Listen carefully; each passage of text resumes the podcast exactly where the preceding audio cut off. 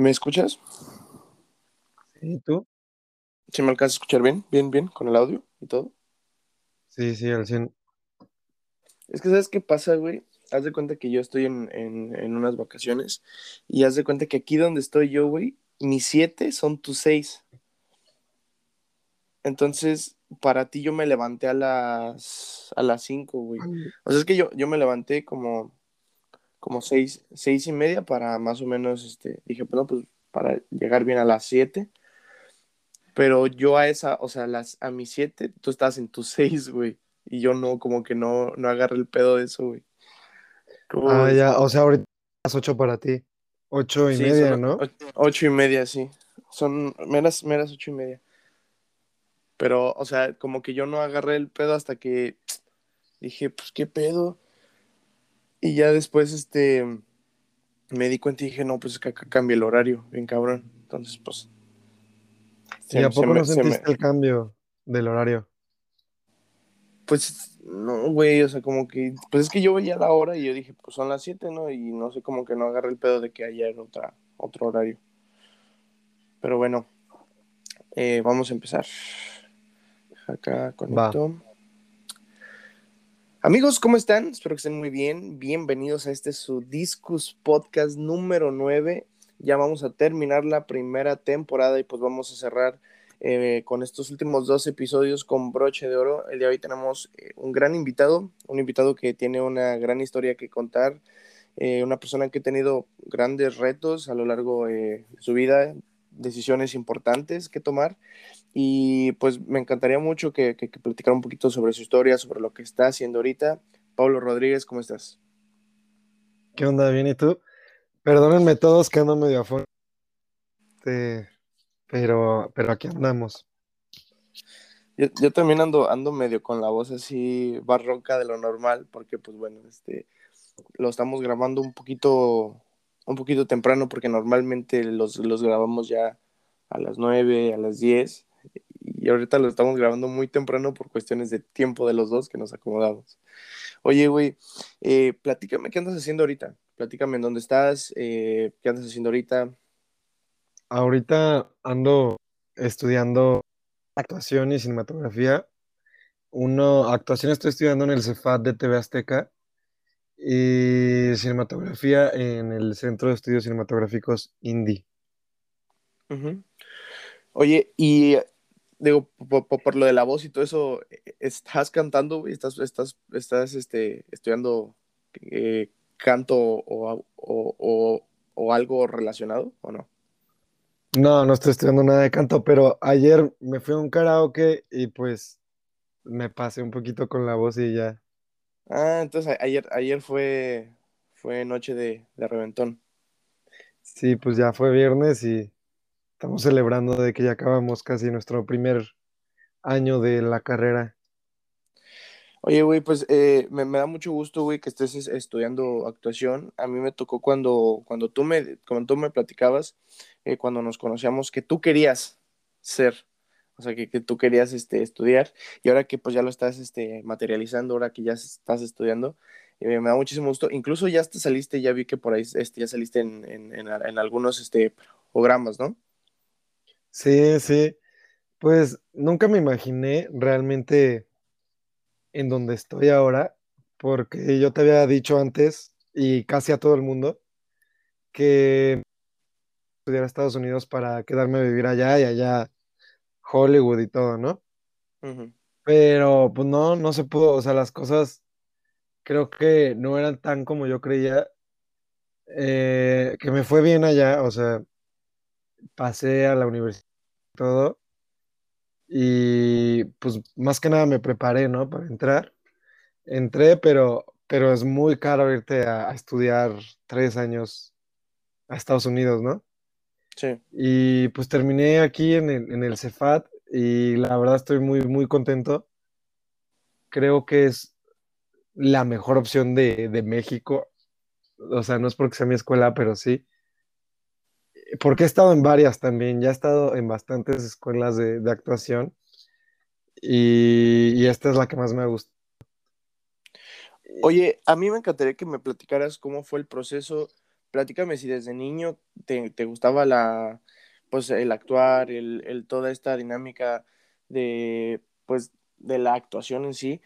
Y platícame también un poquito sobre, o sea, sobre cómo fue el proceso de, ¿sabes qué? Papá, mamá, mmm, quiero hacer esto, me gustaría hacer esto, si fue difícil, si fue un reto para ti, porque pues aparte tu familia se dedica a otra cosa completamente diferente.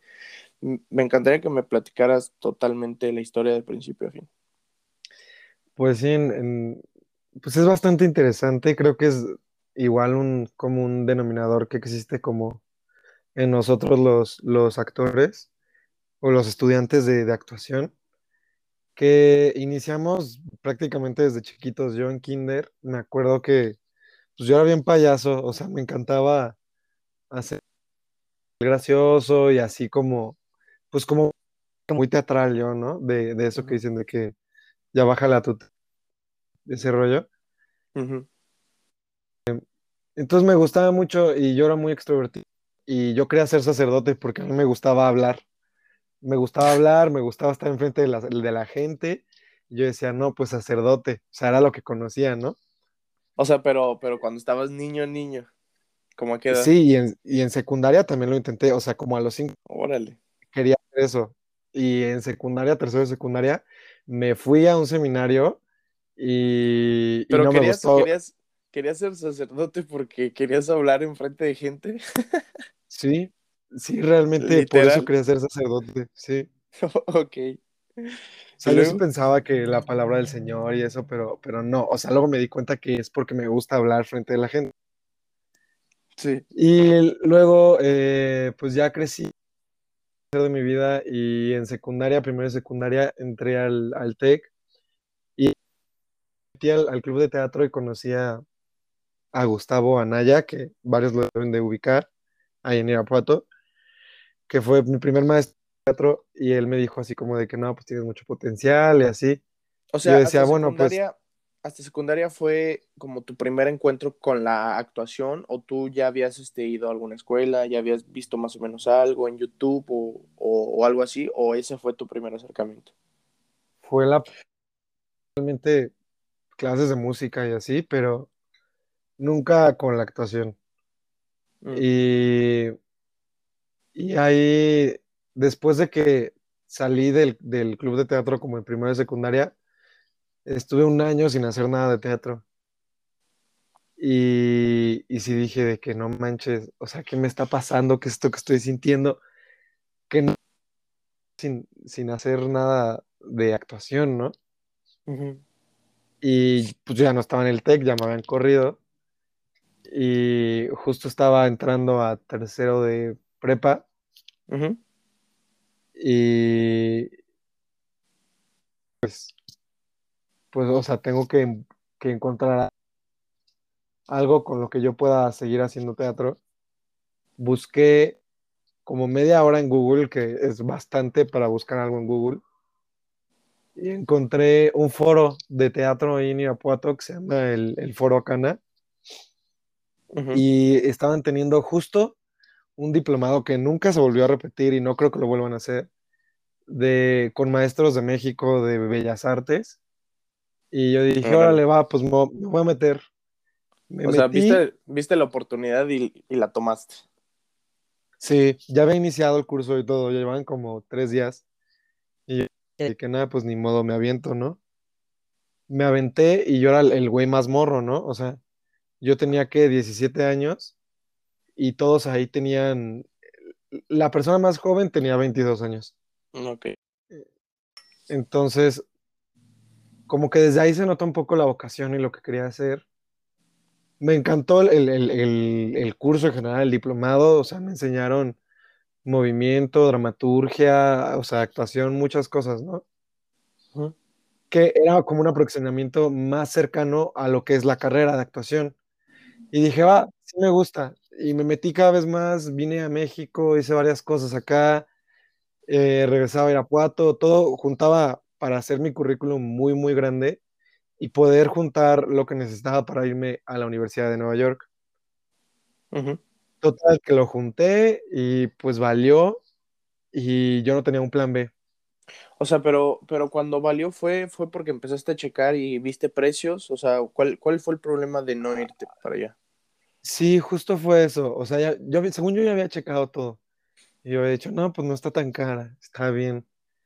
Y pues hice todo el proceso, metí papeles, eh, hice el examen, hice el TOEFL que tienes que llevar cierto nivel, presenté mi currículum, mi entrevista, mi audición, todo. Me dijeron, ok, ya estás aceptado, pero para poder darte así el pase de bienvenida, necesitas darme un estado de cuenta, este, que tenga todo lo que te vas a gastar en la carrera. La universidad te dice que en tres años de la carrera te vas a gastar 6 millones de pesos en colegiatura, en manutención, en renta, en moverte en la ciudad, en todo, ¿no? 6 millones de dice, pesos, que son, ¿qué? ¿300 mil dólares? O más, ajá, sí, más o menos, trescientos mil ¿no? dólares. ¿Y quién tiene eso guardado en el banco como para eso? Como que no es algo que esté inculcado en la cultura mexicana. No, claro. Y, y pues mis papás me dijeron, no, güey, o sea, pues estás loco, no lo vamos a conseguir de hoy para mañana. Y, y pues no, o sea, realmente la universidad tiene razón. Es mejor tener todo el dinero antes para que no te afecte el tipo de cambio, ¿no? Sí, claro. Y sin ese papel que me daba la universidad, no me daban la visa de estudiante y pues no me pude ir. Y fue como de que, bueno, pues, Oye, ¿y, y no, y, y no había como becas o, o alguna oportunidad que estuviera así crédito, ¿no? pues sí busqué, busqué bastantes, pero es muy difícil que te las den a ti como mexicano. Y las becas que hay del gobierno mexicano para que te vayas a estudiar al extranjero son para, normalmente como para doctorados, maestrías, otro tipo de cosas y te dan como tres mil pesos al mes y ya. Ok, entonces sí, o sea, sí, sí lo viste tú bastante complicado y pues digo, literalmente imposible con lo que te pedían, digo, el, el requisito importante que era el- un estado de cuenta en el que, pues, o sea, tú pudieras en caso de cualquier cosa, pues poder abordar los gastos que implica Pues pues sí, estar en esa universidad. Y sí, después de realmente ahí, sí. y después de ahí, eh, tú te agüitas, te, te pones triste, te desanimas o más o menos cómo fue el proceso de, de esto. Pues, pues sí, no me agüité, la verdad. O sea, sí fue como una ilusión que yo tenía de prepararme un chingo de tiempo para irme y, y no pasó y fue como, bueno, pues ni pedo, ¿no? O sea, la vida sigue. No, creo que no me puse triste, apenas me, me acabo de dar cuenta de eso. O sea, fue, o sea, o sea, fue, fue, ese era como un sueño tuyo que, que, que tenías, irte a estudiar actuación a Nueva York. sí, porque aparte la escuela es buenísima, tiene maestros buenísimos. Spike Lee, que es un, un director este, ganador del Oscar y todo, da clases ahí. La mayoría de los ganadores del Oscar salieron de esa escuela. Eh, la ganadora del, del Oscar por dirección de este año salió de la NYU. Entonces, pues yo decía, o sea, es mi pase directo a, a todo, ¿no? Pero bueno, no se pudo y dije, ok, pues lo puedo hacer de otra manera, ¿no? Puedo iniciar en México, no era mi tirada, y de ahí irme para allá en algún otro momento, ¿no? ujú. O sea, Pero tú, o sea, tú lo que hiciste en vez de agüitarte fue, o sea, sí, hacer pues trabajar, planes, hacer planes trabajar, inmediatamente seguir. para, o sea, para lograrlo, digo, a través como de otro, de otro medio, pues, ya lo que platicábamos, que es bien interesante como luego las personas, cuando van en un camino recto, no visualizan, pueden llegar al, al, o sea, al mismo lugar, a lo mejor no tomando la misma ruta principal, pero a lo mejor puedes ya desviarte, ¿no? Por algún otro lado, como por algún atajo, por así decirlo, metafóricamente, para pues poder llegar al final que quieres. O sea, simplemente no, no hay que cerrarse y tú, tú fue lo que hiciste. O sea, tú, tú tratas, o sea, tú tuviste una barrera en el camino y decidiste, digo, pues abrirte camino por otro lado, intentarlo por otro lado para lograr lo que quieres, digo, a, a donde quieres llegar. Y ahorita te voy a preguntar si, o sea, digo, ahorita estás estudiando aquí en México y todo eso, pero aún, aún sigues pensando en irte allá una vez que termines. Sí, o sea, terminando luego, luego no, porque sí nos dicen aquí que es muy diferente la forma de trabajar allá. Entonces, pues sí prefiero como primero hacerme de una carrera aquí para que la transición sea como más orgánica, por así decirlo, ¿no? Sí, sí, sí.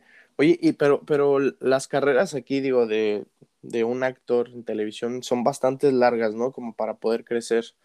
Porque, pues no sé, digo, o sea, de- de- depende mucho de cómo lo vean las personas, pero pues, o sea, actores mexicanos que se vean eh, en las pantallas de Hollywood o eh, en, ah, digo, en, en idioma inglés, etcétera, etcétera, son muy pocos, ¿no? Digo, a Sí, ver, sí. dime, Sí, son muy dime, pocos, la verdad. o sea, Eugenio Derbez, Eiza González, ¿quién más? Luis Gerardo Méndez, Ah, Diego Luna, Méndez, Diego Luna. este, Gael García y prácticamente que ya no hay más. O sea, hay muchos en, en series, pero en Hollywood, tal cual, pantallas grandes, No, son sí, o sea, que los, que los veas y que los reconozcas, digo, rápidamente creo que es- es- son, son muy pocos. O sea, cu- ¿cuál es, cuál es como tu visión? Digo, o sea, ¿qué, qué te gustaría hacer? O sea, si te gustaría salir en alguna novela, ¿en qué tipo de programas te gustaría ubicarte? Más o menos, o sea, ¿qué camino quieres seguir? Porque pues dentro de la actuación en México hay muchísimas cosas que, en las que podrías, este, más o menos ubicarte. ¿A ti en qué te gustaría más o menos colocarte? Pues sí, o sea, sí hay bastantes lugares en donde puedes estar en, en México, pero principalmente como, como estudiante y en la posición donde estoy y, y el cómo quiero llegar a, a ser, primero tienes que aceptar todo, ¿no? Comerciales, un papel en donde te toque es bueno y ya luego vas seleccionando más y guiando tu carrera, ¿no? Yo quiero irme más como para, para el cine Ok, Series, pues, ¿qué es lo que está de moda? Realmente telenovelas ya van a salir del mercado. Son nuevas telenovelas como La Casa de las Flores y ese tipo de cosas. En algo así sí saldría, pero es, es lo que se viene realmente. sí, claro. A- aparte, yo, yo, yo creo que todos los actores, este, digo, jóvenes o, o nuevos talentos, sangre nueva, es lo que están buscando, ¿no?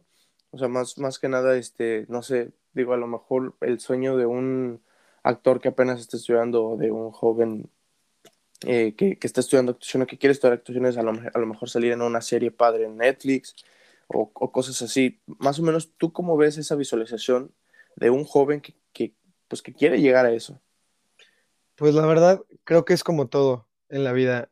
Eh, es un poco de suerte y bastante trabajo, bastante, bastante preparación, bastante disciplina.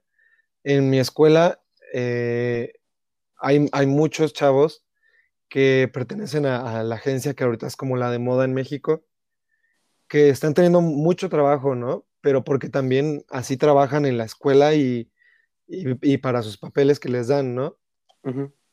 Eh, sí es bastante de suerte porque a veces hasta la forma en cómo te paras define que te quedes en un casting. Yo Claro. ahorita he hecho varios castings que me han dado en la escuela igual, de que tenemos una serie para Amazon Prime, eh, te solicitaron, entonces dame el casting de este personaje. Para mañana, en, o sea, te dan cinco o seis horas para prepararlo y tienes que preparar un personaje completo, ¿no?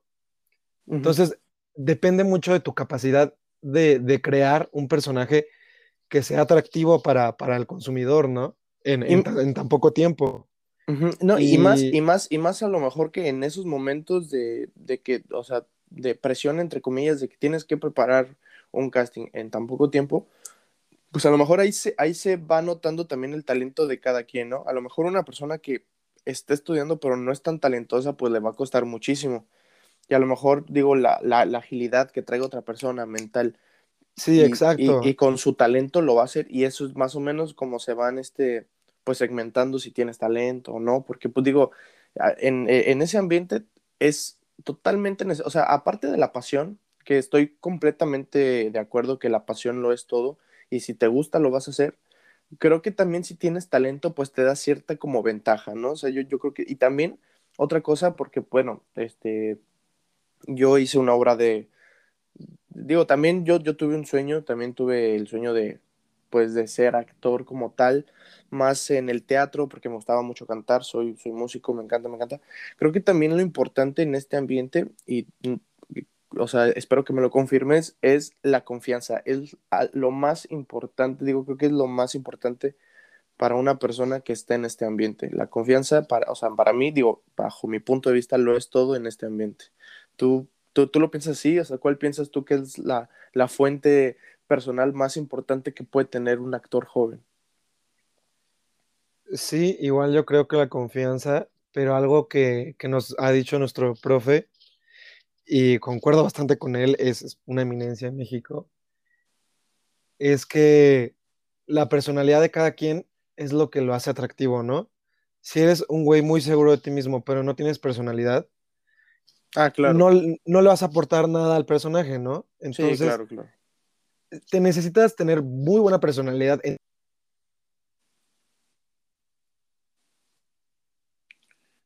¿no? Y, sí. Y, sí, claro que, la confianza y, el, la confianza en ti mismo para que puedas sacar la persona que tú eres es lo que te va a ayudar a, actuar, la verdad, o sea. Claro. No, y, o sea, y, más bien, y más bien es, como, más bien es, es, también un poquito como una, una construcción, ¿no? O sea, como de, de, de un, o sea, de tu personalidad, más tu confianza, más esto, más el otro, o sea, obviamente, o sea, es, digo, como en todo, es como una estructura que entre varios factores se van apoyando, ¿no? Sí, sí, sí, claro. Oye, y bueno, digo, ahorita hablando de la personalidad que me dices que es importante, ¿cuál es tu personalidad? ¿Cómo describirías la personalidad de Pablo Rodríguez? Pues creo que soy un güey muy curioso. Eh, soy muy, muy infantil muchas veces, eh, muy extrovertido, muy ocurrente. Me gusta hacer chistes a más no poder, o sea, como bullying amistoso. Ah, creo que, pues sí, soy un tipo que en general es como muy, muy, muy divertido, diría yo. O sea, si me conoces de verdad y es así como que se la pasan a, que me conozcan, ¿no? Sí, claro. Y, y, sí, yo diría que, que cada quien tiene su propia personalidad, somos muy parecidos, pero no sé, tu esencia creo que también es algo que, no se puede copiar, ¿no? Que es algo que, está puesto en los castings, que está puesto en las clases, que está puesto en tus personajes, que si ves a, por ejemplo, Luis Gerardo Méndez o algo de Guillermo del Toro, está ahí la esencia de esos güeyes, ¿no? O sea... Sí, claro, ¿no? Y aparte que es irrepetible, o sea, nadie va a ser un personaje a lo mejor de mi rey como Luis Gerardo Méndez. Sí. O sea, aparte, o sea, si yo vuelvo a ver una película así en donde tenga que ser de mis reyes, ya vas pensando que te encantaría, o a lo mejor ves la película y hubieras dicho, ah, me encantaría que, o me hubiera encantado que este güey hubiera hecho este papel.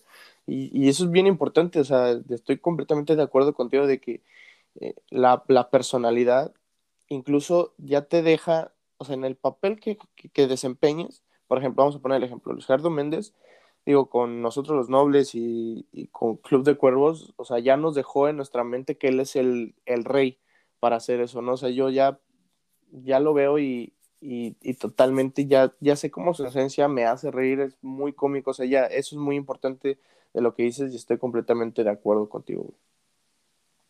Sí, sí, la verdad sí es muy importante eso. Y, y oye, o sea, digo, antes de de estarnos este, avanzando un poquito más, platícame cómo fue el proceso de, pues, o sea, o sea, platícame si tus papás este, siempre estuvieron de acuerdo contigo, si tuviste problemas con ellos por lo que querías hacer, por, por lo que... Sí, o sea, y, y, lo sigo teniendo con mis papás y mis, y mis tíos, que todos se meten. Eh, lo sigo teniendo problemas, ¿no? En el principio, primero de, primero de prepa les dije a mis papás, oigan, quiero estudiar esto. Me dijeron, órale, sí, haz lo que quieras, ¿no? Se te va a olvidar después.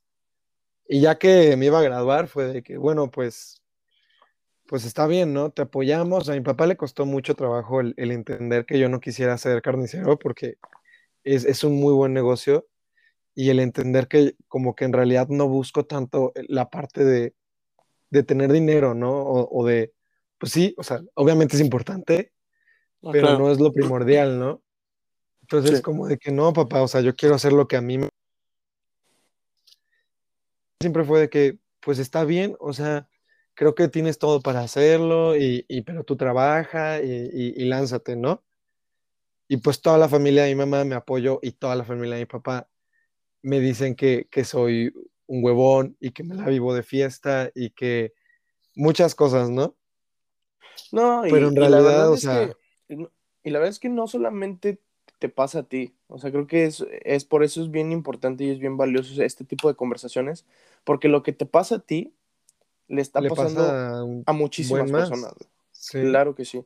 Entonces, tú le dices a, a, a tu papá al final de prepa, quiero hacer esto, y al principio me dices que a tu papá le costó mucho por, pues también por, por, por, por lo que se dedica tu, tu familia, si fue a lo mejor difícil para él decir, o sea, que, que tú quisieras hacer algo más, ¿no? Y luego, güey, ¿cómo, cómo, cómo siguió la onda del proceso de, de aceptación? Más que nada se los impuse a, a los que no les pareció y, y debemos de reaccionar todo el tiempo, ¿no? Sea en actuación, sea en, no sé, programación, lo que diseñador de interiores, lo que sea que te guste y que lo quieras hacer y que la gente eso y que de eso te diga sí puedes hacerlo, pues no te rindas, ¿no? O sea, no le hagas caso a alguien que, que no sabe de ello, ¿no? O sea, la verdad es que mi papá, pues no sabe cómo es este rollo, la familia de mi papá no sabe cómo es todo esto, no sabe cómo se maneja, hablan un tanto como desde, desde su perspectiva Sí, claro. que no alcanza, desde su punto de ver todo lo que está pasando acá, ¿no? Y uno los entiende y, y- y los comprende, pero si es de que, oye, pues respétame, ¿no? O sea, respeta que yo quiero hacer esto y que yo creo que todos debemos de- defender nuestros ideales, defender lo que queremos. Dice que sí puedes, o sea, gente que realmente sepa, tú puedes, o sea, y si te dicen que no puedes, igual tú puedes. Todo, todo, todo se hace con trabajo. Nos dicen nuestros maestros, una maestra que me ama y me odia, me lo dijo, habló muy fuerte conmigo y me dijo, estás echando la, la es que no te confío, porque el trabajo mata el talento. Y que dejé de trabajar casi unos tres meses y, y un niño que era el peor del salón, en el que todos decíamos, ¿cómo entró aquí? Mm, O sea, dio una actuación increíble, muchas cosas que se necesita un personaje como el que dio, y yo me corto, ¿no? Claro. Entonces, claro, trabajando lo puedes lograr aunque las demás personas te digan que no. O sea, trabajando lo logras y, y, y pues sí, en toda la vida se consigue trabajando.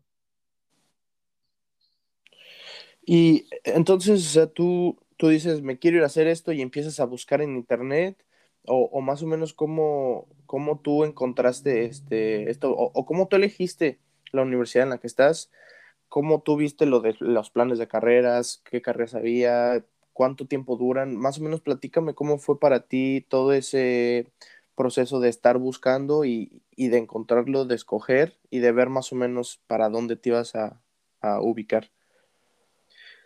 Sí, pues realmente no conocía esta escuela, no la tenía contemplada, no la elegí. Realmente me gusta pensar que ella me eligió. Yo muy, muy mamón acá. Pero, o sea, terminó este rollo de la Universidad de Nueva York. Mi papá me dijo, ok, para que veas que te apoyo, vete con tu mamá a México y busca y ve todas las escuelas que y ve a cuál te quieres meter.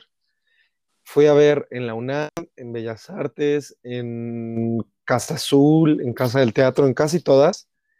Y dije, bueno, me voy a meter a Casa Azul, me gusta. De ahí salió Luis Gerardo Méndez, han salido varios actores buenos. Me voy a ir a... Me fui a Casa Azul y justo al, a las dos, tres semanas viene a la carrera, que llega al la torre a todos, ¿no? La escuela Sí. no se supo adaptar, eh, no me gustaban tanto las clases, me salí, me volví a meter hace como en agosto de- del año pasado. Y... Ah, no, mentira. en enero no entré. Cuando yo fui en enero a presentar a Casa Azul, no me aceptaron porque había una maestra que, que la verdad luego sí me dijo, porque me metí a sus cursos después de no entrar a la carrera, me dijo, perdóname, la verdad, yo te reprobé, yo hice que no pasaras, uh, pero es que yo no vi que tuvieras las herramientas para ser actor y ahora lo veo. Y proceso que a lo mejor no iba con el tiempo de esta carrera, ¿no? Pero Claro. entra para la próxima convocatoria y, y te juro que entras, ¿no? Y volví a presentar y un maestro que me había hecho la, la entrevista y el casting la vez pasada, me dijo, oye, ¿por qué no entraste la otra vez? Yo te vi, yo, yo te dejé pasar al propedéutico, que era como el paso final para entrar a la carrera, y te me hacías muy bueno, o sea, ¿por qué no pasaste? Y ahí estaba la maestra justo con él, haciéndome la entrevista, ¿no? Sí. Y pues yo dije, la verdad es que creo que no estaba listo, o sea, estaba muy maduro y, y estoy feliz de, de no haber pasado, ¿no? Y pasé esa vez, me quedé ahí como un mes, vi la convocatoria del Cefat y, y vi que eran presenciales.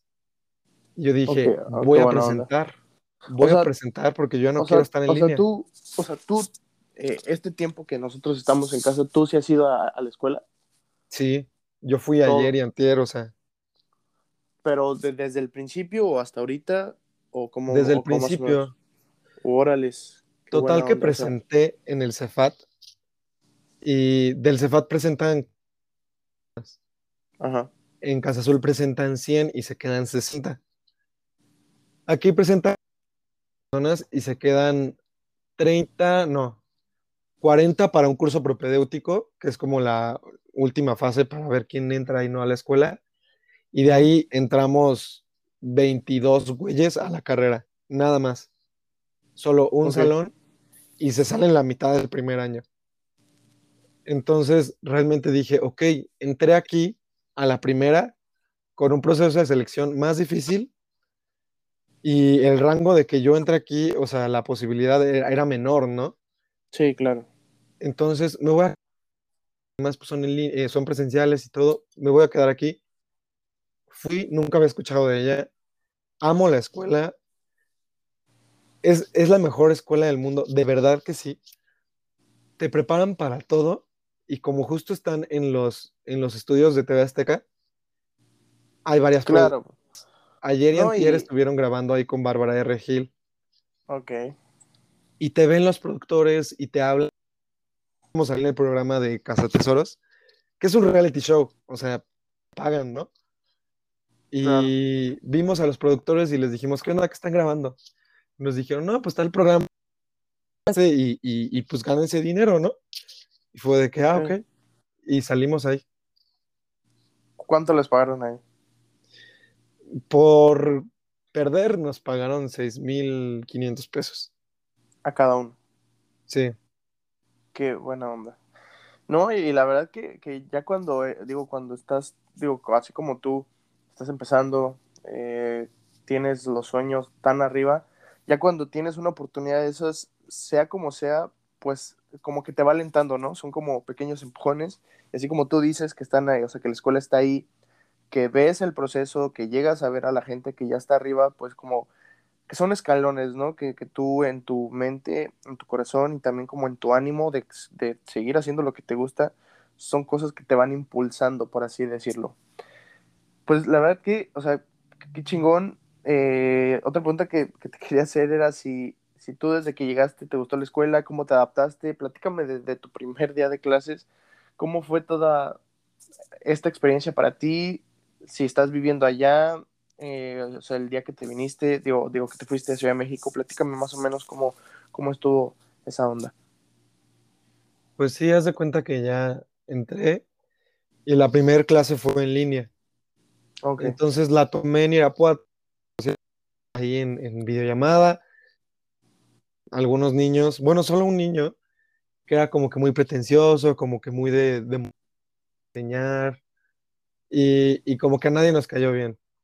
Y yo sí, o sea, se ve bien el salón, o sea, se ve que entró gente muy chida. Eh, es lo que me da una, a una escuela de televisoras, porque te, pues, sí te encuentras mucha gente muy posada, ¿no?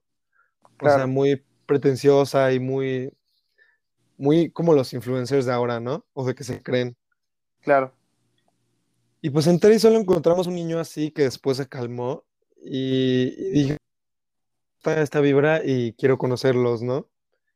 Entonces, cuando fue el día presencial, todos estábamos súper nerviosos, como una hora antes, otros güeyes llegaron dos horas antes porque se, se les olvidó cuándo teníamos que entrar. Es una experiencia muy, muy bonita y muy extraña desde el COVID. Un salón de no, clases de pues sí, actuación era diferente. Y porque es un esquema híbrido, o sea, vamos a la, a la escuela dos, tres días y los demás en línea, ¿no? ¿no? Y, y, y, o sea, más en actuación yo creo que no te pueden enseñar las cosas en línea, o sea, yo creo que por eso lo hacen presencial, porque, pues digo, este, en cuestión, en cuestión de, o sea, hay muchas cosas que no te pueden enseñar en línea, ¿no? Sí, el conectar con el compañero y varias cosas son, es algo que, que necesitamos los actores vivir presencialmente, ¿no? Que realmente la escuela fue muy buena adaptándose al cambio, porque en línea aprendimos muchísimo. Después de que entramos a la escuela, entramos que septiembre, octubre, noviembre y inicios de diciembre nos dijeron, ya no pueden venir a la escuela, el COVID está creciendo en la ciudad y, y no queremos que se enfermen, ¿no? ajá, Entonces se cancela y estuvimos como un mes, dos meses en y la escuela muy buena, aprendimos más en línea que en presencial. Mucho, mucho, mucho, de verdad yo avancé bastante. Creo que ahí se nota el compromiso de todos, ¿no? Yo veo que muchos en otras carreras apagan su cámara y todo, y aquí no ves a ningún güey con la cámara apagada, ¿no? Sí, Y también los profes pues te lo prohíben, ¿no? O sea, que prende tu cámara, o sea, te tengo que ver cómo te voy a evaluar. sí, claro, pues sí, Y el proceso sí es bonito, un salón muy bonito, con una comunidad, por así decirlo, muy unida. La gente que trabaja en el Cefat son una chulada de personas, muy, muy, muy buenos. El ya que es el director y nuestro maestro, pues es un maestrazo. Muchos maestros que, que, trabajan en bastantes cosas muy buenas en, en la República y fuera, nos dan clases y, y, son una chulada, o sea, te exigen y, y, te, te, destrozan emocionalmente y, se ríen contigo y, te regañan y, son compas, o sea, son una chulada de verdad y aprendes. Yo nunca había aprendido tanto como he aprendido en esta escuela, o sea, cada día se aprende muchísimo. Oye, algo que te, que, que, que te quería preguntar, digo, o sea, tú, por ejemplo, ahí en el ambiente escolar, ¿tú no llegas a ver a tus compañeros como una competencia directa? O sea, ¿tú, tú no sientes esa competencia? ¿Crees que la vas a sentir más adelante? ¿Cómo tú sientes esa...? Porque pues al final de cuentas es tu, sea, o sea, es tu competencia. O sea, creo que Sí, claro, vamos a estar buscando el mismo papel a veces, ¿no? Sí, claro. ¿Tú, Sí, no, ¿Tú lo sientes así o no? no, porque creo que hay un personaje para todos.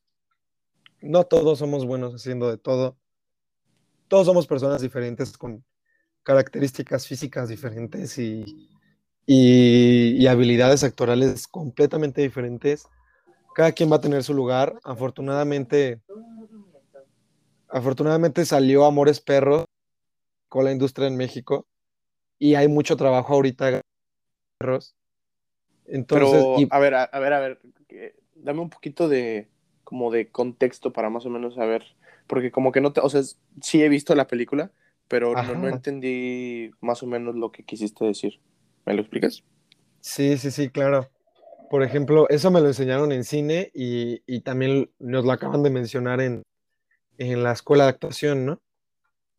Que la industria cinematográfica en México estaba muerta del 94 para el 2003. Ok, Estaba muertísima. No se producía nada, o sea, nada de nada. Después de cine muy bueno y de artistas geniales, Frida Kahlo, Diego Rivera, el o sea, el, el Indio Fernández, muchos, muchos este, pintores, directores, cineastas, actores, María Félix, todos ellos, era un Sí. cine mexicano de mucha calidad, muy bueno, y se producía mucho cine en ese entonces. Llegó este presidente, que creo que es Ponce de León. No, te mentiría si te digo cuál, ya se me olvidó un poco esa parte de la historia. Pero, pero sí, se devaluó el peso y, Ah, y sí, pues sí, obviamente sí, sí fue, sí, sí fue con, o sea, cuando se devaluó el peso, sí fue con este cedillo. Anda, no, no, con, con el güey que dijo que iba a defender el peso como perro. Creo que sí es Ponce de León y luego fue Cedillo. Es que Que vendió Ponce. Pemex y hizo una cosa acá. Ah, no, sí, ¿verdad? Sí, sí, sí, tienes razón. Sí, sí, sí. Sí, creo que sí, Este- ¿eh? O sea, pero estoy, estoy 98% seguro que es Cedillo Ponce de León. Yo no estoy seguro, te mentiría, te lo juro. Pero bueno, el chiste es que se devaluó el peso y como hacer cine siempre ha sido muy caro, no se produce ni una película en 6, 7 años de la historia mexicana, ¿no? Sí. estábamos en llamas. Y de, de la nada, pues llega un güey que se acaba de graduar, 24 años. Y e- eso es algo muy bonito también, el cómo se película. Y el güey dice, ok, pues no se produce nada, hay, hay que, hay que hacer algo, ¿no? Entonces le habló a un escritor que se estaba graduando de la escuela o se acababa de graduar. Oye, pues escríbeme una película, quiero hacer una película. Este güey escribió una obra maestra y sigue siendo un escritor muy, muy bueno y que sigue trabajando en Hollywood y en México y en muchos lados. Y dijo, órale, va, te escribo Amores Perros. A- al, al- al fotógrafo, que ahorita es el fotógrafo principal de, de Martin Scorsese, le dijo, oye, güey, pues necesito hacer una película, tú eres de la edad, o sea, igual universitario, casi, casi. Vamos a grabar esto, jálate, ¿no? O sea, por, por las ganas de hacer cine. Sabían que iba a ser una buena película porque saben que estaban haciendo algo de calidad, pero no esperaban que la película fuera tan buena o que fuera el boom que fue. No, Entonces, aparte total, que... que sale Amores Perros. Sí, y, y es una película que trasciende la barrera del tiempo. O sea, porque digo, aunque Sí, yo no fuera envejeció de- muy bien, la ves ahorita y Sí, está sí, muy padre. O sea, se la puedes enseñar a un chavo y le va a gustar por, por, porque también, o sea, yo, yo digo, ya siento que esa, esa película como tal, eh, creo que también cambió el, el cómo, el cómo se muestra el cine, ¿no? O sea, como que esta parte a lo mejor un poquito más grotesca, a lo mejor un poco de sangre. Sí, eh, 100%. Eh, Este, este escritor es muy, muy, muy explícito y, y el fotógrafo marcó la manera de grabar en todo el año, o sea, toda la década del 2000 al 2010. Todo mundo quería grabar como ese güey, todo mundo quería que se viera como Amores Perros, todo mundo quería hacer ese trabajo y, y por eso se hicieron tan famosos y por eso se fueron a Hollywood y por eso trabajan allá, ¿no? claro. porque realmente fue algo que, que, que sí llegó a modificar, la, más que la industria, pues sí llegó a cambiar el juego, ¿no? Un, un poco, a imponer ciertas modas. Y, Sí, totalmente. Y total que en México y en Estados Unidos y en todos lados pegó la película, taquilla enorme, y, y México dice, ok, sí tenemos güeyes que pueden hacer buenas películas, ¿no? Hay, hay que empezar a producir al chivo a Iñárritu que, que hizo esta película se produce hoy en día en México porque no se producía nada, no daba nada. Ay, no nos daba como si yo fuera. O sea, no le daba nada a la industria, pues. Sí, y, claro. y de ahí ya se empezaron a producir pues, estas películas, el, el- la playera del Pumas con, con Marta, ¿cómo se llama? Amor sin barreras. Y, y puras películas ya más chafonas, pero, pero sí, ya más, y con la llegada de Disney Plus, de HBO, de, de todas las plataformas, ha llegado más. Netflix, Amazon Prime, todas las plataformas de streaming, de streaming han dado más trabajo en la industria de México ahorita. Sí. Hasta hace, te estoy hablando del 2004, se produjo una película. 2019, antes del COVID, las producciones fueron en México, fueron 200 y tantas producciones, ¿no? O sea, es un cambio muy grande de producir nada a lo que se está haciendo es, es, mucho. Oye, pero digo, otra cosa de, la, de las que te quería preguntar que tengo aquí más o menos anotadas, es que si tú no, o sea, porque digo, en, eh, en cuestión de, de, cine mexicano como tal, eh, yo he visto mucho como una, como una repetición genérica como de actores. O sea, digo, a lo mejor creo que mucha gente va a pensar igual que yo, que a lo mejor eh, normalmente las películas que llegan a sonar un poquito más, siempre está Omar Chaparro, Marta y Gareda. Sí, o sea, como que, como que hay mucha repetición genérica, eh, como de personajes. Más o menos, ¿cómo está eso? ¿Por qué se está haciendo así? O, o, digo, porque si hay tanta, porque son muchísimas, o sea, son muchísimas películas que han sacado, no sé, en un periodo de cinco años y siempre son los mismos actores. Sí, sí, No Manches Frida 1, No Manches Frida 2, la de. Este. No, son muchísimas. Todos caen, o sea, Omar Chaparro y Marta toda la vida. Y sí, tiene mucho que ver con, con Estados Unidos y el Tratado de Libre Comercio. No olvidemos que el cine y la televisión y todo es una industria.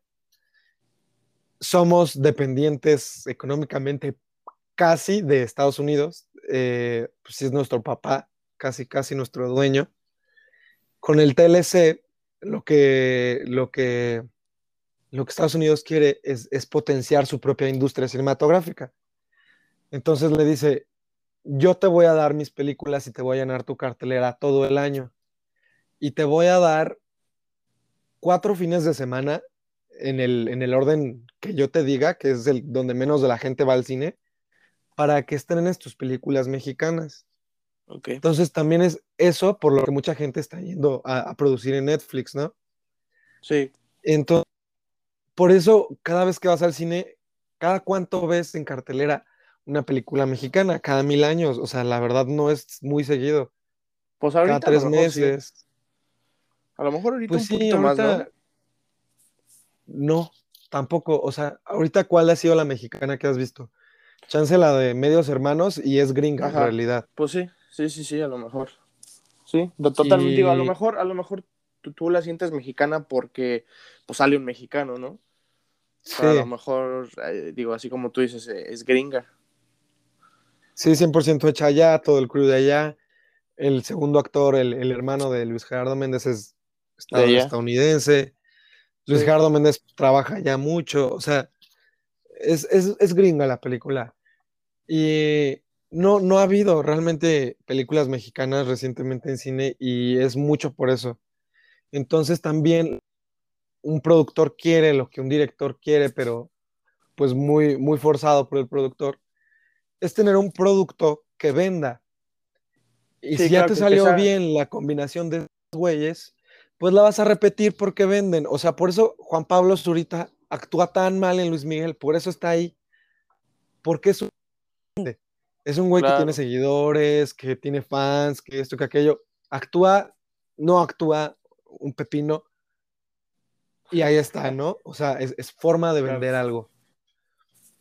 Y pues uno lo entiende, es, un tanto difícil como actor. no, porque, porque digo, a lo mejor yo, yo puedo pensar que están como prostituyendo tu trabajo, güey. O sea, porque digo, a lo mejor uno, a lo mejor un chavo como tú se prepara tanto o ya tiene cierta carrera, pero a lo mejor llega este güey con 6 millones, 10 millones, 20 millones de seguidores y pues ya te dobla la esquina, güey. Y, y, eso está mal, güey. Digo, hasta cierto punto sí, sí llegan a prostituir el trabajo en ese sentido. A lo mejor le pudieron haber dado ese papel en vez de a Juan Pazurita a otro güey que se pareciera muchísimo más o que simplemente actuara muchísimo mejor. Y pues con eso digo, porque así debería ser y así no fue como, y así no es como están pasando las cosas.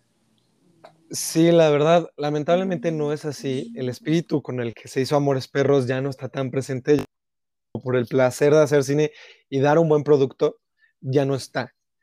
Eh, el mismo agente, el, pues también es el CEO de la agencia con la que trabaja la, la escuela, nos dice, a mí me llegan muchos proyectos y les doy actores y me dicen cuántos seguidores tiene.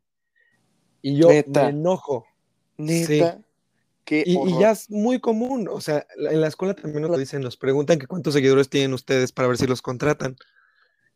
Entonces, este güey dice, yo me enojo porque ellos, si vienen a mí como representante, saben que les voy a dar actores de profesión, ¿no? De oficio, actores de calidad, o sea, me vale si este güey tiene dos seguidores, pero es un actorazo, o sea, y, los regaña, o sea, nos dice que los regaña y le dice, no te fijes en eso, o sea, este güey te va a actuar, te va a sacar un gran trabajo y, te va, o sea, vas a tener un buen, un buen, un buen producto, ¿no? Que a la gente le va a gustar.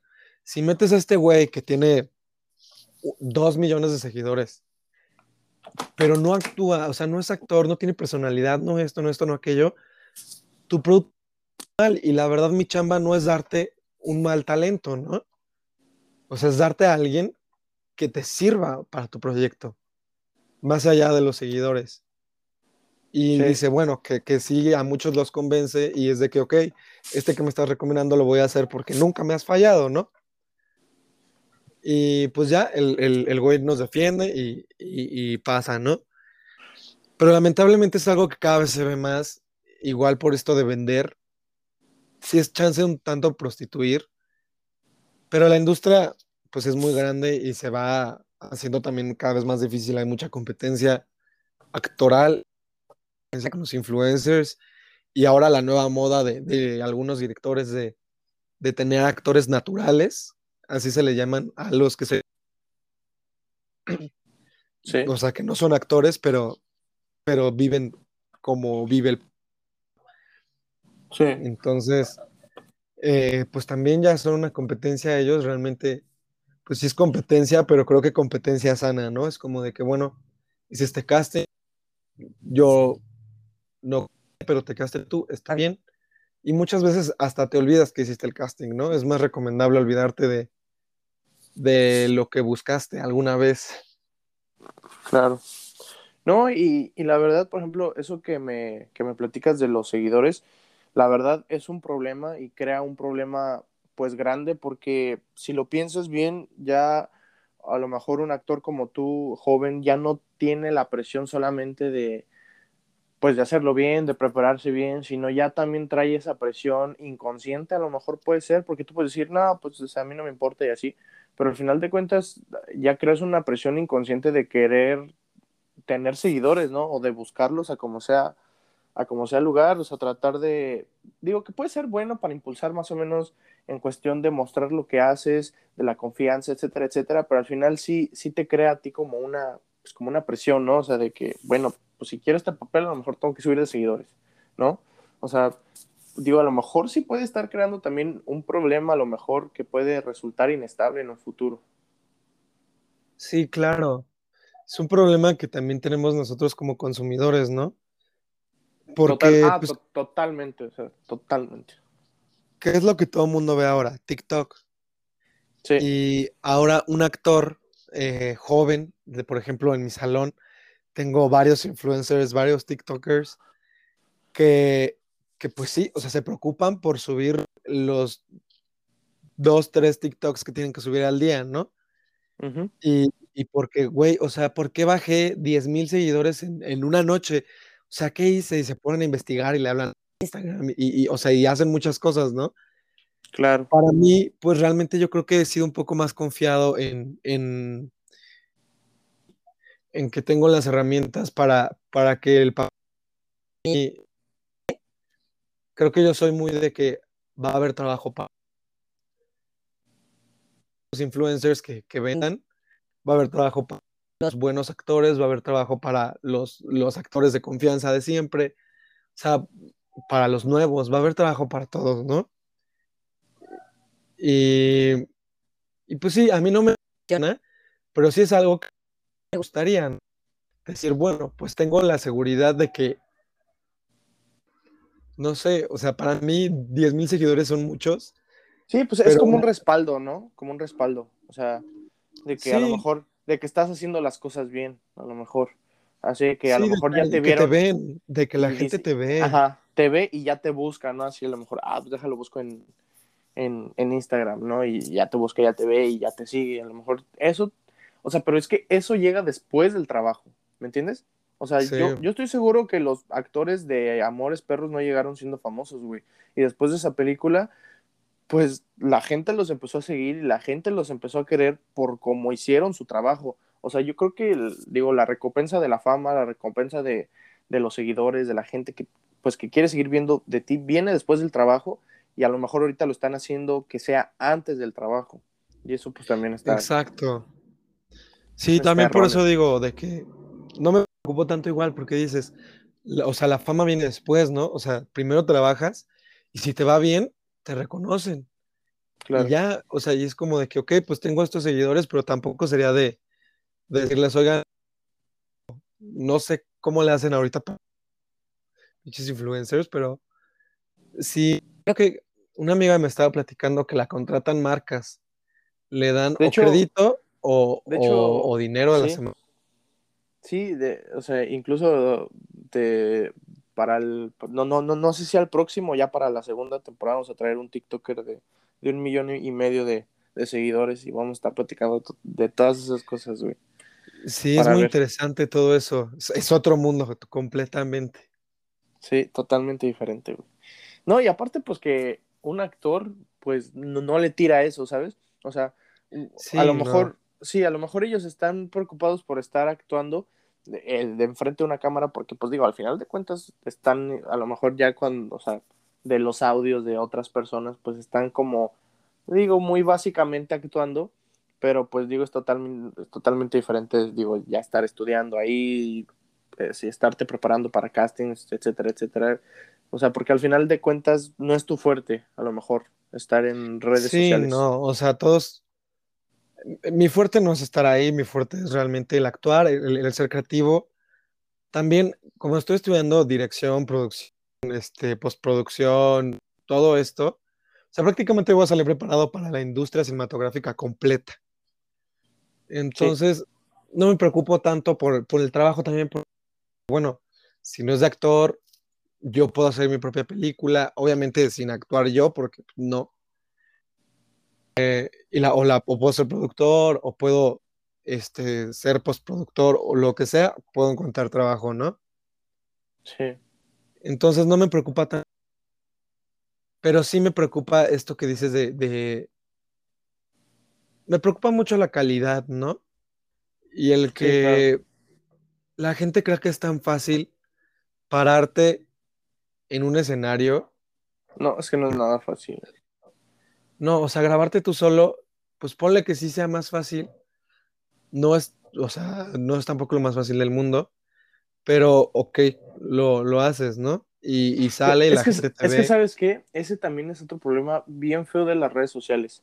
O sea, y, y creo que más ahora que está el TikTok y, y todas estas redes sociales, creo que están, están perpetuando una falsa, una falsa realización de la realidad, güey. O más bien una falsa idealización de la realidad. Sí, por completamente, ejemplo, Por ejemplo, todos estos TikTokers, influencers, etcétera, etcétera, eh, o sea, estoy seguro que no graban, no graban su TikTok o su historia una vez. O sea, la graban, no les gusta, la eliminan y la vuelven a hacer hasta que para ellos queda perfecta. Están creando un perfeccionismo iluso, güey, que, que eso llega a influenciar a las demás personas. O sea, digo, una niña, un niño, no sé, chavito que está viendo a, su influencer o no sé, ya está viendo que, órale, pues, pues se ve o sea, se ve bien guapo, se ve bien guapa, se ve perfectamente su historia como ellos quieren que se vea y, y, eso está perpetuando que pues, la gente quiera ser perfecta cuando no lo es, güey. O sea, y es bien peligroso eso de las, de las, de las redes sociales y digo, incluso a lo mejor mostrarte como, e como eres en redes sociales es totalmente diferente como eres en, pues en la realidad, güey. Una falsa idealización de muchas personas, ¿no? Y creo que todos lo hacemos, ¿no? O sea, todos mostramos nuestra mejor cara. Todos somos, todos este, somos así. Sí, todos completamente, pero estaría muy padre que llegue un cabrón. Ay, madre. Ahora. Que se me cae la taza. Que, que diga, oigan, les voy a mostrar eh, este TikTok con mi casa de... O sea, porque también me ha tocado niñas, eh, chavos que, que luego se graban cuando o rentan departamentos así súper lujosos, un Airbnb así de que para grabar TikToks todo el, todo el mes y se cambian la ropa y así. Y vas a su casa y, es otra realidad, ¿no? y vaya, no es por hacer menos, pero, pero dices, güey, ¿cuál es el problema hacerlo en tu casa? O sea, es está que bien, o sea. Es que sí, es que sí hay problema, porque al final de cuentas, em, creo que la gente consumidora, pues no busca eso. A lo mejor, si ves a una persona que está, mm, digo, o sea, lo, lo, pasa, ¿sabes? O sea, yo creo que ya cuando ves a una persona guapa en un, en un lugar wow, pues ya te quedas más, ya lo ves dos, tres veces, ves a la muchacha guapa, o ves, digo, a, la mujer ya ves al güey, pues mamado y la chingada, y ya lo pasas. Pero a lo mejor si, si ves una muchacha guapa y, y no, y, o sea, y no, como que no está y eso también es, es, pues es una personificación que tenemos nosotros como consumidores por la, o la gente que, que los ve, o sea, de decir, ah, bueno, pues le falta una casa chida, lo paso no le doy like. O sea, ¿sabes? O sea, también mucho de, de traer ropa padre, de traer tenis chingones. Pero ¿sabes qué? También yo pienso que en TikTok hay, hay dos caras. O sea, hay muchísima gente que se está haciendo famosa y viral por lo que hacen. O sea, sí.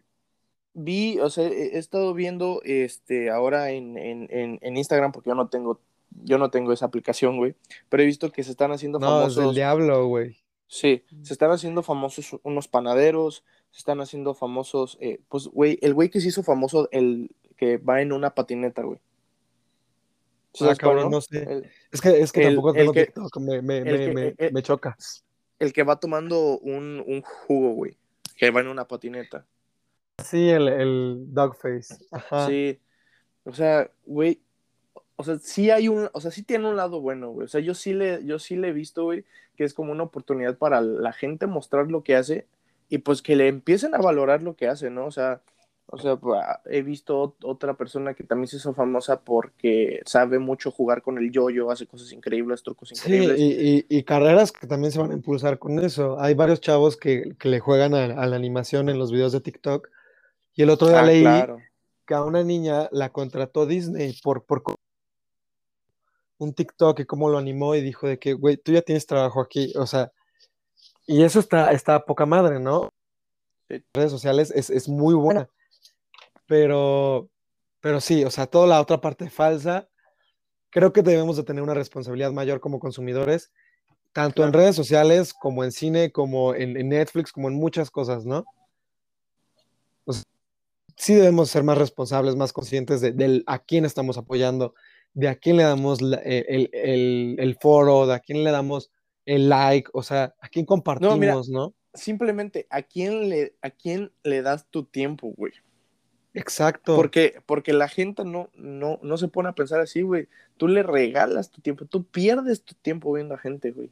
Y muchísimas veces, güey, la gente pierde su tiempo viendo a personas basura. O sea, literalmente, o sea, gente que no te va a aportar absolutamente nada pero pues bueno, ahí entramos a, otro tema de pues cada quien ve lo que se le da su rechingada gana, güey. Y te digo, estoy totalmente de acuerdo con eso, pero pues digo, o sea, al fin de cuentas sí es, o sea, sí le estamos haciendo un, un digo, aunque las redes sociales tienen una parte buena, también tienen un lado totalmente oscuro. O sea, por ejemplo, yo lo veo en el sentido de, yo ahorita lo que estoy haciendo, este proyecto, yo dependo al 100% de las redes De las redes sociales, sí, sí. Y no, y, no, y no sabes cómo me caga, güey. O sea, me gusta, güey, porque lo tengo que hacer. Y por ejemplo, yo ahorita me he establecido uno de. Eh, estando en casa, estando en Irapuato, ya no, ya no muestro mucho de lo que estoy haciendo. O sea, yo no soy de ir a un restaurante y a grabar. O sea, yo ahorita estoy tratando de disfrutar, güey, de lo que. De, de los momentos que vivo, güey y estoy tratando de transformar mis redes sociales como un medio de trabajo, o sea, como para mostrar esto. Sí, de, de comunicar, tal cual, el, dar a conocer ciertos temas. Claro, y, ya vi que Luisa también está escribiendo. Y sí, sí, sí. E, es igual, ¿no? O sea, de el, propósito de, dar a conocer y de usar para esto las redes sociales, se me hace muy bueno y se me hace que para eso deberían de existir el, cortometraje de Save Ralph, el, de la, el del maltrato ah, animal. totalmente. Chulada, o sea, qué bueno que se difundió, o sea, para eso sociales, ¿no? Y sí, un tanto para farolear, para la opulencia que hay en el mundo, pero cada quien lo usa a su manera, ¿no? Yo lo uso como un medio inspiracional.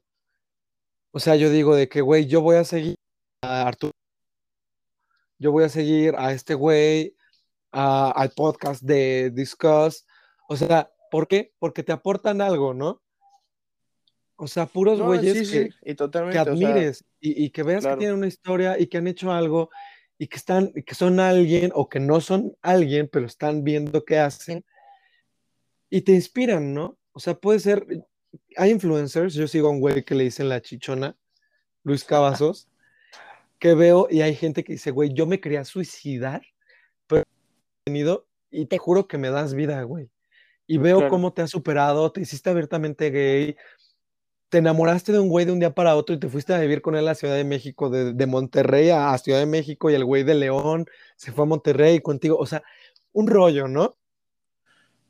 Y, es, que, es que sí, pero, pero también es que, bueno, es que todo, es que siempre, o sea, todo Jin tiene su yang, güey. Por ejemplo, en, en, esta cuestión que me dices de que, o sea, sí, de, de, inspirarte con ciertas personas, también crea otros, otros problemas, güey. O sea, en este sentido también puede crear un problema de fanatismo. O sea, ¿sabes? O sea, sí, claro, y envidia y discordia y muchas cosas. No, o sea, ¿sabes cuántas personas tienen un fanatismo, o sea, extremo, güey, por, por personas que, que admiran? O sea, no sé si viste, por ejemplo, de ahorita que me estoy acordando de esto, no sé si viste cuando un chavo, digo, ahora que se murió Cepillín, güey, que salió un, un video de un chavo, güey, que le está firmando la, la esa y el güey llorando, chillando así, o sea, berreando de que está Cepillín enfrente de él, güey. Y a lo mejor para ti puede ser ridículo, ¿no? Porque, pues digo, se hizo meme, la gente le dio risa, pero a lo mejor para él era, era un puto sueño, güey. O sea, para él. claro. Ver a y, y, uno dice, ¿qué pedo con la raza, güey? O sea, o sea, yo veo a Cepillín y sí le pido una, una foto, ¿no, güey? Pero pues, no me voy a poner a chillar, güey. A lo mejor, digo, mi ídolo más grande, güey, es uno de la música, música cinematográfica. Seguramente lo vas a conocer. Si no lo conoces, te voy a matar, güey. Hans Zimmer, ¿lo conoces? Ah, sí, sí, sí, sí. Maestrazo pues de la música. Él es mi, él es mi, mi ídolo, güey. O sea, total, cuando estaba en la música, estaba un poquito, más metido en la música, para mí era mi ídolo, güey. Si yo lo veo, güey, pues obviamente me emociono cabroncísimo, güey, pero pues no me voy a poner a chillarle, güey, hasta vergüenza le voy a dar, güey, ¿sabes? Es que no sabes, no sabes, o sea, es que estando ahí, la emoción puede ser tanta que chillas de que, o, te dice algo de que no mames, o sea. Pues sí, pero, güey. Mucho gusto. Puedes chillar, o sea. Es como, es como ver a Leonardo DiCaprio en la calle, güey. O sea, no, obviamente a lo mejor sí, güey, chilla, ¿no? Pero, güey, o sea, ¿qué, qué diferencia tan enorme, güey, digo, en contarte a Leonardo DiCaprio, encontrarte a Cepillín. A Cepillín, sí, sí cambia. ¿Sabes? O sea, sí, sí.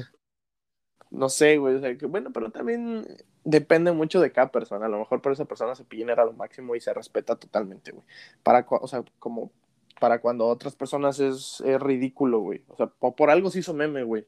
O sea, pero sí, o sea, sí pasa y creo que hay muchísimos, muchísimos temas de qué hablar, güey. O sea, creo que el cine, la actuación aborda muchísimos temas y creo que nos, nos, nos está quedando corto el tiempo para platicar lo que podemos platicar. Sí, no, ya, ya hasta nos fuimos redes sociales y todo esto. Y es, que eso es lo padre. Sí. eso es lo padre, eso es lo padre del diálogo con personas que hacen diferentes cosas y, y, que sí, o sea, se va el tiempo. ¿Sabes qué? Yo, yo, yo ahora que he estado haciendo los podcasts, güey, no sabes cómo se me va el tiempo, güey. sí, sí te creo. No, o sea, ahorita llevamos una, una hora diez y no la, o sea, no la siento, cuando a lo mejor haciendo ejercicio para mí es de una puta eternidad, güey, o haciendo en la escuela, güey, y ahorita no, no, no la siento. Para mí fue, un, fue un ratito, güey. Se, se, me queda corto el tiempo, güey, cuando estoy platicando con alguien. Sí, la verdad, sí. O sea, 20 minutos corriendo no es igual a estar aquí sentado platicando contigo. Completamente diferente, sí, sí, se va más rápido. Oye, güey, pues digo, para, para terminar, platícame cuáles son tus próximos proyectos, qué estás haciendo, si estás haciendo algún proyecto ahorita, cuéntame qué estás haciendo, qué quieres hacer, qué, qué o sea, qué, qué, andas haciendo ahorita, güey. Por sacar un proyecto, bueno, por iniciar un proyecto con la productora de una amiga, este, y otro compañero que va a escribir como el guion. Eh, vamos a hacer como varios proyectos en redes sociales igual, YouTube, este, Reels y así. Y pues esperemos que nos salga bien, va a ser como una especie de microserie. Ah, ok. Eh, Y también estoy escribiendo una, una que quiero hacer ya que me gradúe, o sea, ya después de mucho tiempo, eh, que es más importante que la gente conozca sobre el tema. Y, ¿qué más? Pues nada más, o sea, actualmente estaba, te digo, estaba por esto de Amazon Prime, pero no me quedé en, pues no, y no puedo hablar al respecto porque me matan. No, claro. Ah, y pues sí, estoy más que nada preparado. Ya a punto de buscar oportunidades en el, en el medio, ya estoy, que me urge trabajar. Totalmente, ¿no? Y a, a todos, güey, a todos ya nos está llegando, digo, a, a, la gente de nuestra edad, ya nos está llegando esa etapa, güey, que es bien complicada, güey, como de, madre, ya estoy creciendo, ya tengo que ponerme a hacer algo, güey, ya, ya, no traigo un peso en la bolsa, tengo que hacer cosas, güey. Sí, o sea, la verdad, o sea, es de, es que también es de, o sea, yo siento que se me va la vida. O sea, yo digo de que no, o sea, ya tengo 19 apenas y, y, y ya me siento que ya no triunfé, ¿no? Claro, eh, claro. Pero si ya necesito viralizarme, ¿no? Ya necesito un trabajo, ya necesito eh, darme sí. a conocer, crecer. cosa. Ajá. No, y ya, o sea, más que nada empezar, empezar el camino, güey, de, pues de ir pico y piedra, güey, o sea, de irle buscando, ir buscando las oportunidades y la verdad, este, pues eso es lo valioso de estas pláticas, güey. O sea, que nos sintamos, o sea, que la gente que escuche esto, que, o sea, que realmente sienta, sienta que no están solos, güey, ¿sí me entiendes? Porque así como tú te puedes sentir así, güey, te lo juro que todos los chavos de nuestra edad están sintiendo esto, güey. Y, y realmente creo que lo importante es crear este ambiente sano, güey, dentro de, pues ya sea de Irapato, güey, o de donde sea, güey, que, que realmente podamos escuchar las experiencias de otras personas, poderlas disfrutar y poderte enriquecer de ellas, güey, porque no sabes yo cómo he crecido, güey, de los nueve podcasts que llevamos ahorita. O sea, he, aprendido tantas cosas que no tenía ni puta idea de gente que hace otras cosas, güey, que ahorita, o sea, llevo nueve y, y me siento que he crecido tanto, güey, que realmente para mí es muy chingón platicar con personas como tú, güey. Sí, claro, o sea, Saúl, con todo lo que trae de, de, de, su tema de coaching, muy cabrón también, o sea, creo que está muy padre lo que estás haciendo, como todos los, la, o sea, las, las, personalidades que estás juntando. O sea, por ejemplo, tu, tu primo de, de, los tacos y sí. todo este rollo, sí, o sea, se me hace muy, muy padre porque también alguna vez en prepa de secundaria quisimos trabajar en de cerillito, güey, o en lo que fuera, ¿no? Sí, sí, sí.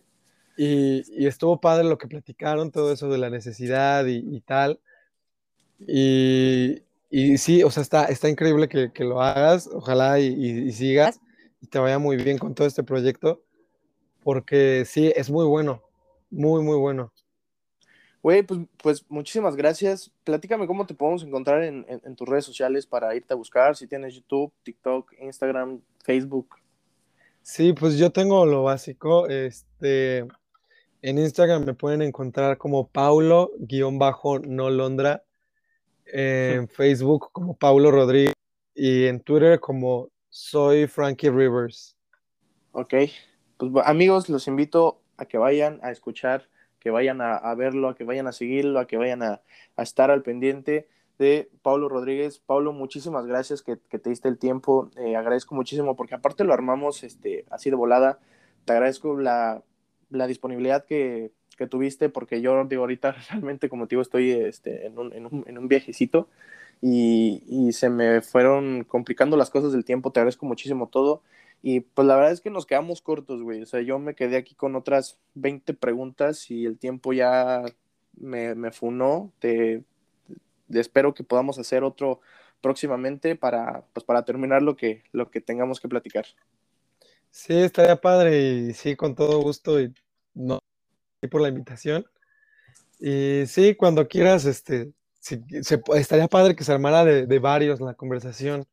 Claro, sí, no, ese es un proyecto que, que, que, ya lo tengo, pero pues ahorita este, quiero, quiero hacerlo un poquito más, más individual para que sea más específico y por ejemplo ahorita que ya platiqué contigo, pues, o sea, podemos juntarnos con otras personas que ya, pues, que ya platicaron y también este, es algo, es algo que tengo, que tengo para, para hacer, platicar de cosas interesantes. Muchas gracias, güey, de verdad. No, a ti, güey. Amigos, pues este fue su Discos Podcast número 9, espero que, que les haya gustado mucho ya vamos a terminar y pues Pablo, muchas gracias. Nos vemos.